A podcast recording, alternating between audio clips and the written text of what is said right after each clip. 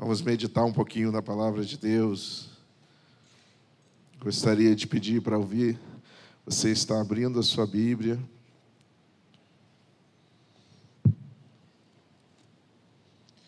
No livro de Deuteronômio, capítulo 34.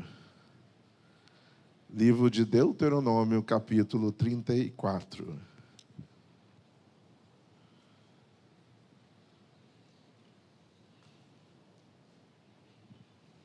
Você encontrou, diz amém. Ih, está fraco. Te dá mais um tempinho. Livro de Deuteronômio, capítulo 34, do verso 1. A gente vai estar lendo. Do verso 1 ao verso 5. Amém? Ih, está fraco. Amém ou não amém? amém? Isso, agora sim. Está escrito aí, vê se está. Então subiu Moisés das campinas de Moabe ao monte Nebo, é ao cimo de Pisga, que está defronte de Jericó. E o Senhor lhe mostrou toda a terra de Gileade até Dan, e todo e todo o Naphtali até a terra de Efraim, e Manassés, e toda a terra de Judá até o mar ocidental, e o Negueb e as campinas do vale de Jericó, a cidade das palmeiras até Zoar. Disse o Senhor: Esta é a terra que, sob juramento, prometi a Abraão, a Isaque e a Jacó, dizendo: A tua descendência a darei. Eu te faço vê-la com os próprios olhos porém não irás pisar, não irás para lá. Assim morreu Moisés, servo do Senhor, na terra de Moabe, segundo a palavra do Senhor. Abaixe sua cabeça um pouquinho, vamos orar. Senhor, no nome de Jesus, nós, ó Deus amado, já fomos muito abençoados até aqui. Nós sabemos que o Teu Espírito Santo está ministrando aos corações desde o início desse culto. Fala mais uma vez, poderosamente, através da Tua palavra. Nos instrui, nos admoesta, muda pensamentos, filosofias, histórias. Faz conforme te apraz. Doce Espírito de Deus, nós te pedimos mais uma vez, fala conosco, a partir e a começar de mim quebra corações nessa noite e nós certamente te daremos toda a honra, toda a glória e todo o louvor.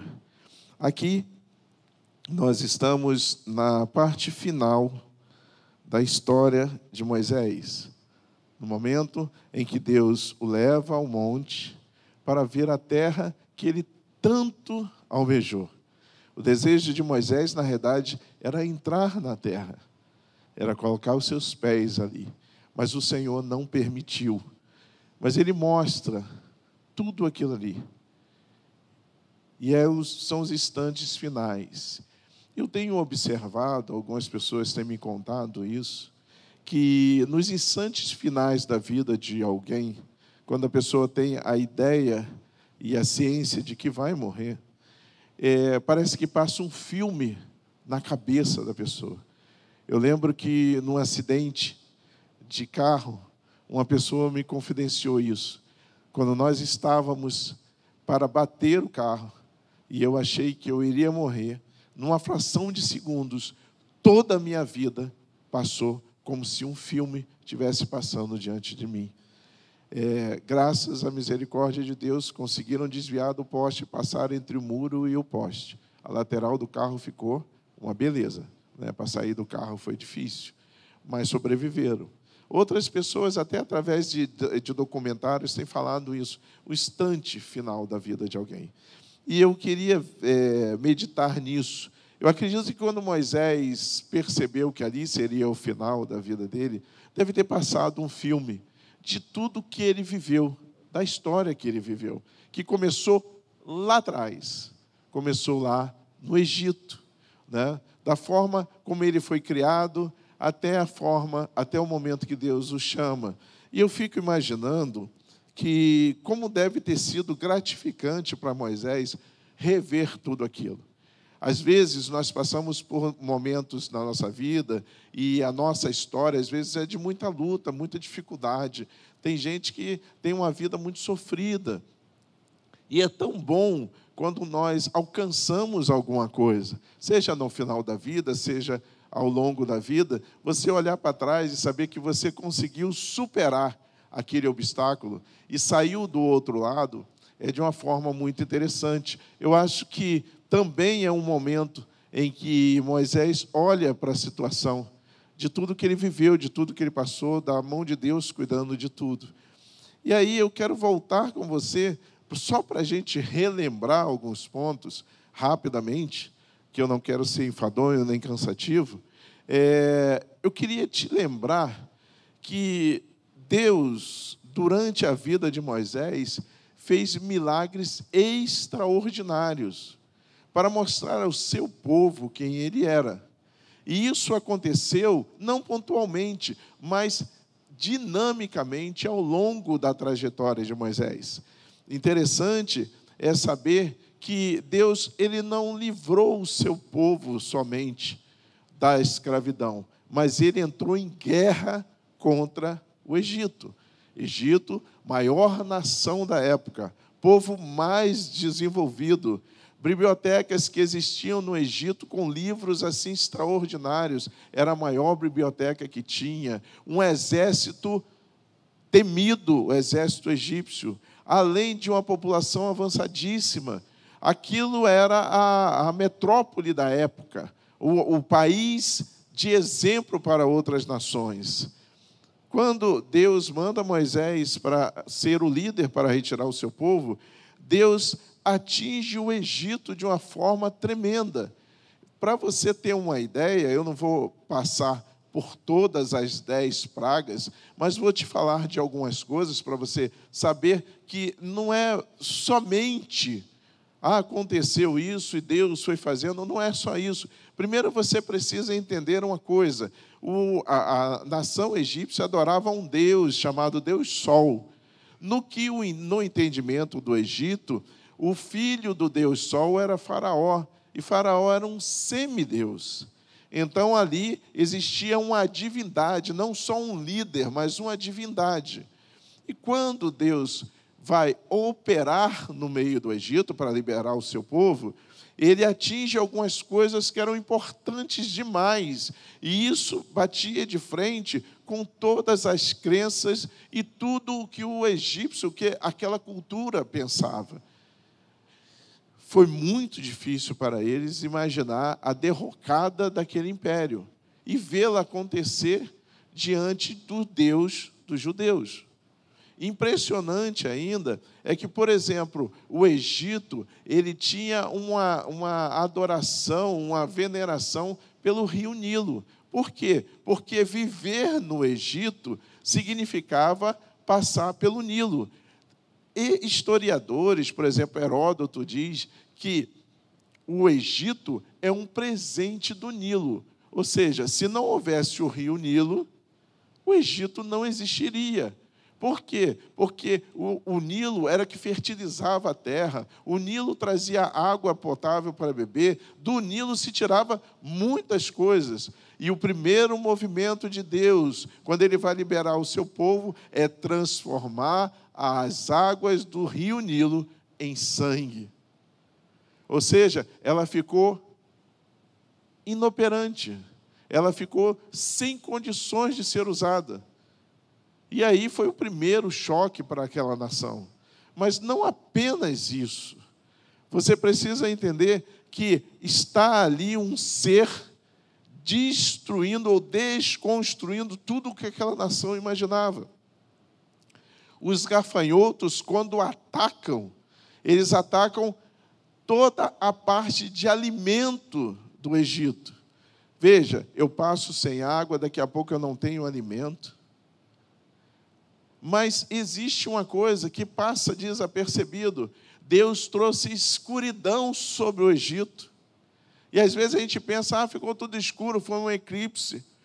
Olha, se você parar para estudar um pouquinho, você vai perceber que o maior medo do Egito era a escuridão. Porque existia um mito de que quando a noite chegava, os deuses do Egito lutavam à noite para trazer o sol de volta para amanhã pela manhã. Por quê? Porque o Deus Sol precisava aparecer no dia seguinte. E à noite havia uma guerra de forças espirituais para que o sol não nascesse no dia seguinte. E toda vez que o sol nascia, eles adoravam. Por quê? Porque o Deus que eles serviam tinha conseguido vencer um Deus das trevas para trazer o sol de volta. No dia que houve o eclipse, deu um problema sério porque o sol foi derrotado. Pior do que isso era saber que o filho do filho de Faraó seria Faraó um dia, logo ele era filho do sol. Ele era um semideus também.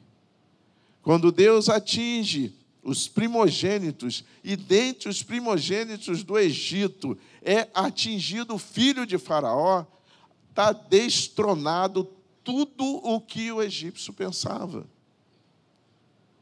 Só nas pragas. Mas o Egito continuava a manter um exército forte, poderoso e temido, que caiu nas águas do rio que eles tanto amavam. Um exército inteiro. A Bíblia diz que Moisés saindo com o povo, e não eram poucas pessoas, para atravessar, para chegar ao rio, ele olhou e viu diante dele o empecilho que era o rio, atrás dele o exército mais temido do mundo, e ele desfaleceu, ele disse: Agora pronto, eu trouxe esse povo para morrer. E não é só isso, o povo também falou para Moisés: e agora? A gente faz o quê? É interessante que, mesmo quando Deus nos comissiona a fazer alguma coisa, mesmo que Deus nos chame para executar alguma coisa, seja você pequeno, seja você de alta patente, seja quem você for, em determinadas situações, a gente descrê no Deus que a gente serve. E a gente acha que Ele não pode fazer. A gente acha que não é possível. Deixa eu falar para você, jovem que está começando sua vida agora tudo que está escrito aqui é possível. Tudo que foi escrito aqui, o Deus que agiu abrindo o mar vermelho para que Israel passasse. É o mesmo que age hoje, da mesma forma. Por que, irmão, que eu não vejo isso? Porque nós não cremos como nós deveríamos crer. Os milagres de Deus permanecem os mesmos e o seu poder é imutável. Quando Moisés olhou para trás e viu aquela multidão, aquele exército temido, olhou, viu o povo assustado e foi falar com o Senhor. E o Senhor dá uma resposta muito interessante a Moisés. Diante das dez pragas que eles já tinham visto, e vido, vivido, ele deveria ser o primeiro a dizer assim: Eu não sei como Deus vai fazer, mas o que ele vai fazer, vai, porque já fez tanta coisa aqui atrás. Não é possível que ele me trouxe até aqui para eu morrer aqui, neste lugar. Queridos, Deus nos traz a consciência nessa noite que Ele está te chamando, mas quando Ele te chama para algo, Ele garante, Ele é balizador, Ele financia o negócio, Ele vai na tua frente, Ele age e tem guerras que você nem vai precisar guerrear, porque Ele vai à tua frente e vai conquistar sem você mover um dedo. Mas existe outras em que ele vai dizer: olha, precisa que você faça isso. E você precisa crer, por mais louco que seja. Eu lembro de uma menina que trabalhava no hospital, e naquele plantão o negócio estava tenso demais. E veio uma senhora falar com ela, mas olha, descascou em cima dela. Foi terrível. Ela falou assim: Eu nunca fui tão humilhada. A única coisa que eu tive foi parar, fazer uma oração. Eu fui para o banheiro chorar, fiz uma oração e disse: Deus, eu nunca fui tão humilhado assim. Mas o Senhor me prometeu que o Senhor ia me honrar em todo o tempo. E o Senhor falou para ela: procura saber quem é o filho dela. Ela, o quê? Porque nessas horas a gente quer o quê, né, irmão? A gente quer que Deus mande fogo do céu em cima da cabeça da cidadã. Queime da planta dos pés ao figo, fique em pé, assim, igual espeto. Não é isso? Porque a gente quer vingança. Não é isso que a gente quer? Senhor, fere ele, eu não quero nem saber como o Senhor vai fazer. Enche, mas eu quero ver ele no chão, não é isso? A gente ainda faz assim, se puder, a gente pisa. Não é isso? É os, é os, crentes, eles são tremendos. Quando manda, eu, eu fico até com medo. Às vezes eu dou aula na escola dominical, depois eu já peço perdão. Falo assim, irmão, se você ficou ofendido, me perdoa, leva para o coração, não, né? Que vai orar, já pensou? É complicado, a gente que é professor, a gente sabe. Então, o que, que acontece? Deus está movendo. Mas ele só pediu para ela saber quem era o filho daquela moça. Era só isso que ela tinha que fazer. E ela falou: Senhor, eu sei que o Senhor vai me honrar, e aquela oração, eu sei, isso não vai ficar assim, eu não vou ficar humilhado. E ele falava assim: Vai saber quem é o filho dela. Depois de três vezes que o Senhor falou, ela parou, chegou para a colega dela, assume aqui que eu vou lá na enfermaria. E foi encontrar o filho daquela mulher com câncer terminal. E a mulher chorava desesperadamente ao lado do leito do seu filho. E ela parou, olhou para aquela mulher. Posso orar por você? Sabe, irmãos, às vezes as ofensas que nos vêm é um chamado de Deus para usarmos de misericórdia com pessoas e sermos a mão que é estendida para abençoar outros. Mas às vezes são coisas que você e eu temos que fazer, são simples. Então Deus fala para Moisés: Por que clamas a mim? Toca nas águas, Moisés. Segue em frente, Moisés. Diga ao povo que marche. O milagre pra, passa por você estar a caminho. Não pare, não retroceda. A Bíblia diz que nós, quando retrocedemos, Deus não tem prazer na nossa vida. Você precisa marchar. Qual é o objetivo que você tem? Eu costumo dizer que a vida não nos dá nada de graça. Você tem que ir lá, você tem que batalhar, você tem que estudar, você tem que fazer o teu melhor no teu trabalho. Essa é a sua parte. E qual é a parte de Deus? Abrir caminhos onde não existe. Eu lembro de um menino que queria ser promovido, ele trabalhava como. Ele levava jornal para as bancas de jornais. Ele acordava, acho que três horas da manhã, quatro horas ele estava pegando o jornal e levava para as bancas. Ganhava pouquinho demais, mas ele queria ser promovido. E uma vez, numa dessa que ele leva para a banca, teve a oportunidade de conhecer uma pessoa que era do jornal. Ele tem um nome, eu acho que é capataz, que é um nome que cuida desse. Quando você vai não, comprar o seu jornal na banca, já teve gente acordando para fazer essa distribuição. Encontrou esse capataz, conversou com ele. E aí o capataz chamou ele para trabalhar. No que chamou ele para trabalhar, chamou para próximo dele. No final das contas, meu irmão, ele estava dentro da redação do jornal. Mas sabe por que estava lá? Porque ele acreditou que Deus iria fazer. Os caminhos que Deus vai traçar, que, que Ele vai mover na sua vida, você não precisa se preocupar com isso. A sua preocupação é crer e obedecer. Moisés obedeceu, o mar se abriu, o povo passou a pé enxuto. Depois que todo o povo passou, o mar fechou e os exércitos de Faraó morreram afogados. Mas não é só isso. 40 anos no deserto e as roupas não eram puídas. Eles viveram ali, foram conduzidos por Deus, foram cuidados por Deus. Faltou água, Deus fez sair água da rocha.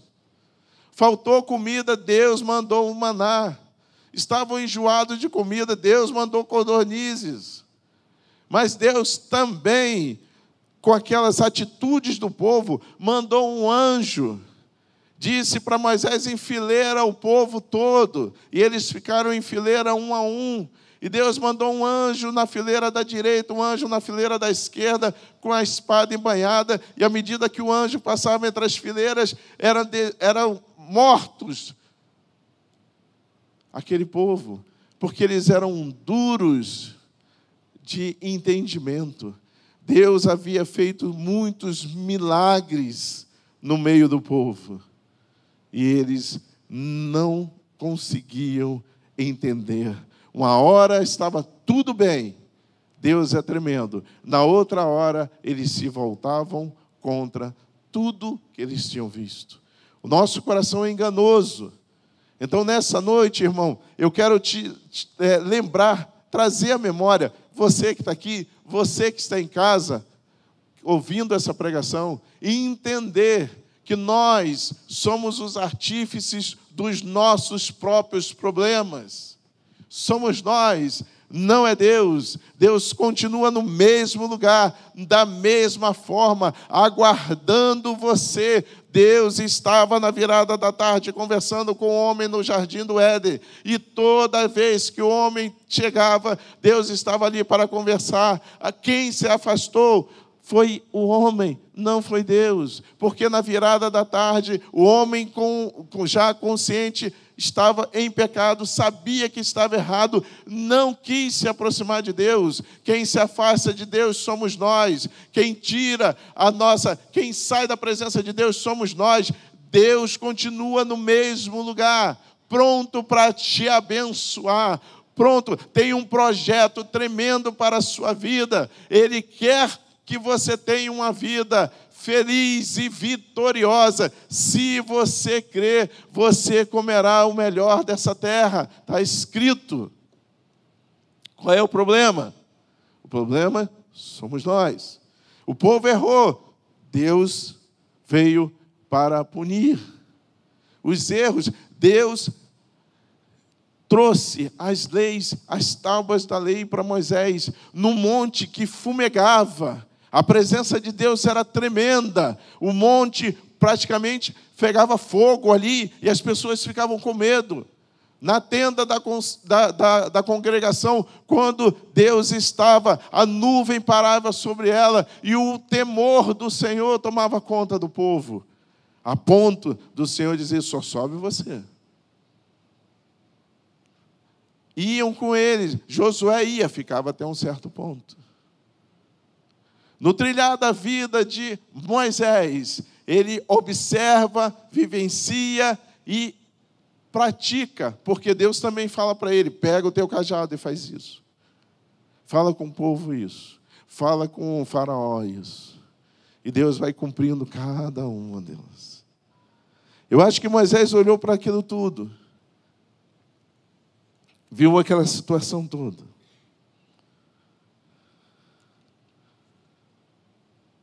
E aí, eu quero encerrar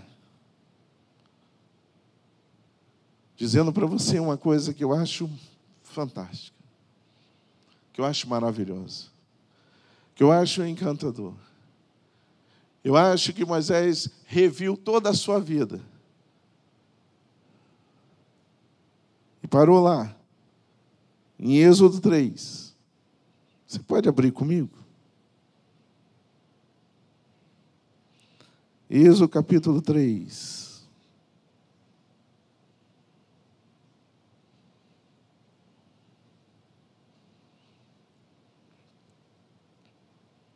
Eu quero ler a partir do versículo 11. Quando Deus chamou Moisés. Diz assim em Êxodo 3:11. Então disse Moisés a Deus: Quem sou eu para ir a Faraó e tirar do Egito os filhos de Israel?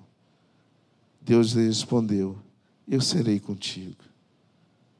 E esse será o sinal que eu te enviarei. Depois de haveres tirado o povo do Egito, servireis a Deus nesse monte. Disse Moisés a Deus: Eis que quando eu vier aos filhos de Israel e lhes disser: O Deus dos vossos pais me enviou a vós outros, e eles me perguntaram: Qual é o seu nome? O que lhe direi? Disse Deus a Moisés: Eu sou o que sou. Se você entende o que o Senhor falou para Moisés, você entende o que Moisés deve ter sentido quando, no limiar da sua vida, ele percebeu que o poder de Deus e a soberania dele é incrível, incontestável e é tremenda. Deus falou para Moisés: Eu sou o que sou. Não precisa de explicação eu disse que vou com você, eu estou chamando você, comissiono você e sou tremendo. Você tem um chamado de Deus na sua vida. Você tem algo que Deus falou contigo, de repente está aí guardadinho com você. Outras pessoas atenderam o chamado, estão buscando glorificar a Deus com os seus chamados. Eu gostaria de chamar você aqui na frente. Quero pedir para que você fique de pé. Tudo, todos nós.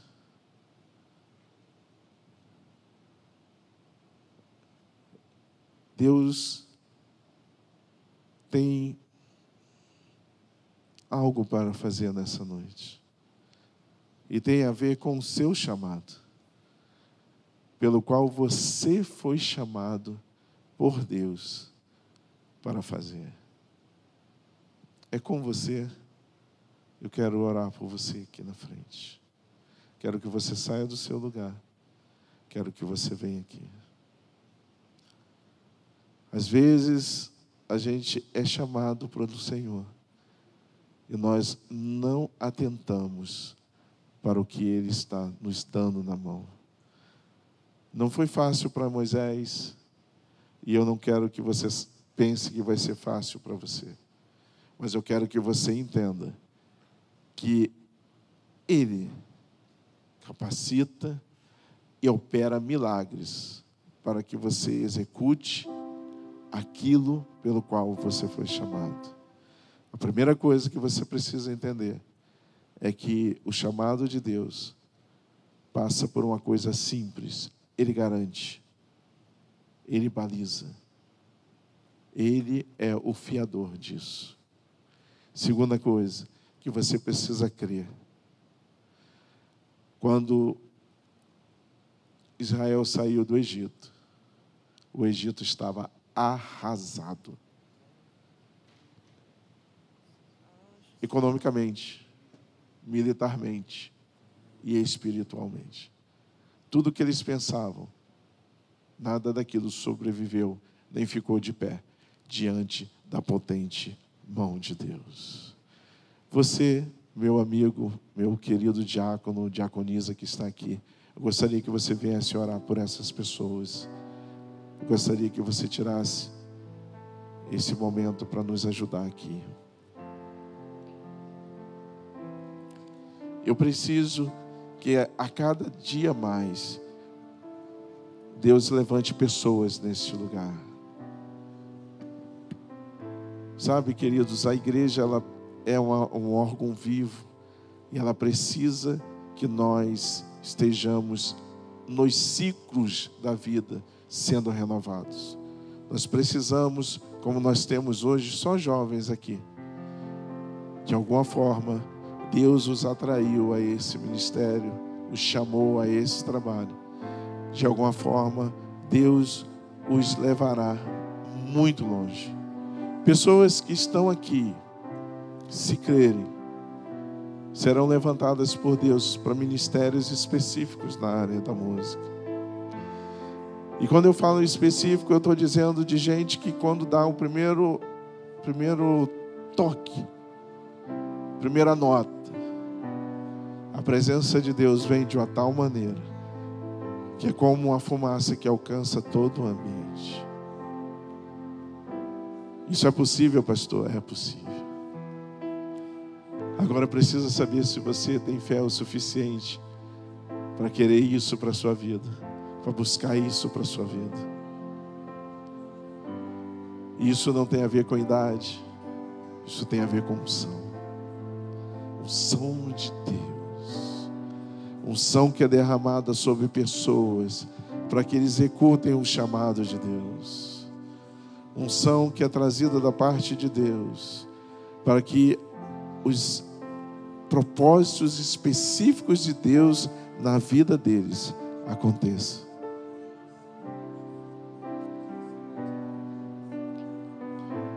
Um dia você vai vê-los em outras posições e você vai ver que o Senhor o está capacitando o está movendo, o está sustentando. Você pode levantar suas mãos para cá. Oh,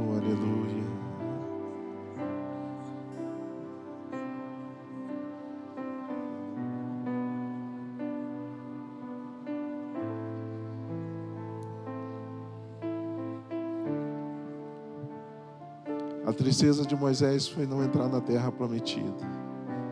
Mas a alegria dele é saber que Deus, tudo que prometeu, fez. Tudo que prometeu, fez. Chamou, capacitou, livrou, honrou, levou a bom termo fez ver coisas que ele nunca tinha visto. Fez com que vivessem altaneiramente. Fez com que alcançasse lugares altos, onde o Senhor está.